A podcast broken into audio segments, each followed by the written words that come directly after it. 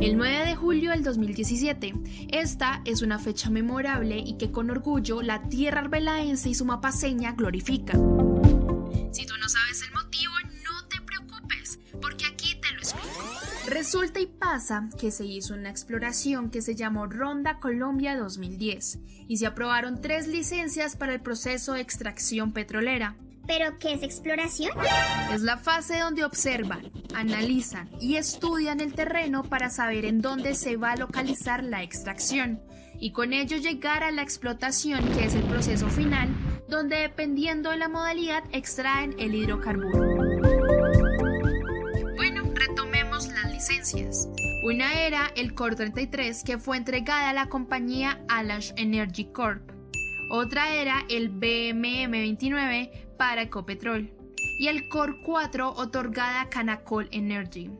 Hay que resaltar que esta última tenía aprobación para extraer por medio de nada más y nada menos que fracking.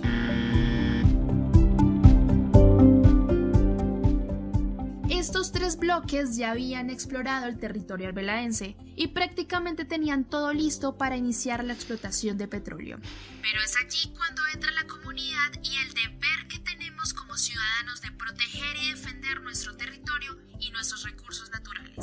Dentro de ellos, el páramo más grande e importante del mundo. El Sumapaz.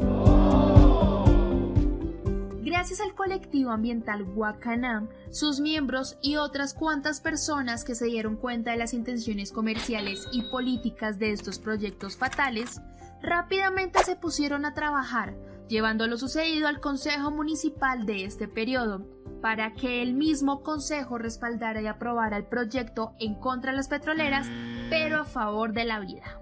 Y así fue que el Consejo Municipal lo aprobó, pero tocaba llevarlo a una segunda instancia, pues el Consejo Nacional Electoral daba la última aval para que democráticamente los ciudadanos escogieran entre sí a la explotación de materiales de hidrocarburo o el no al petróleo.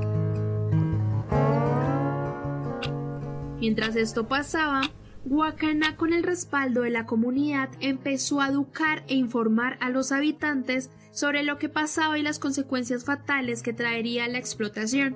Porque independientemente de la forma de extracción, el resultado sería el mismo.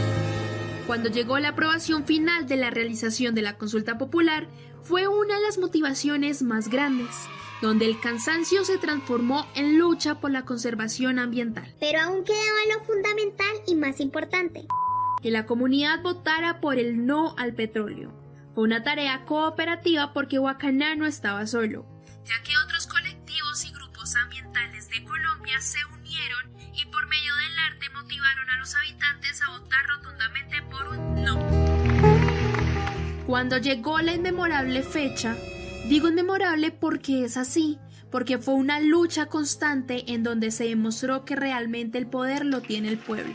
Pues tras una larga jornada electoral, finalmente hacia las 5 de la tarde terminó el preconteo donde el resultado fue 38 votos al sí 4.312 al no.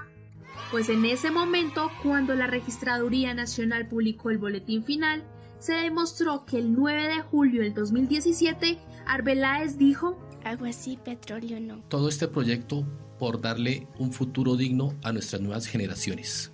Y es que la Pachamama no tiene precio. Ya lo dijo el pueblo arbelaense y nunca lo olvidará.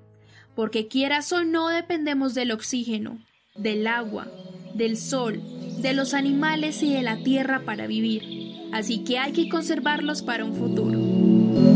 Y aquí le doy cierre a este podcast, recordándote lo orgullosa y orgulloso que debes estar de esta fecha, de lo logrado este día y sobre todo de ser arbelaense. Hasta luego, su merced.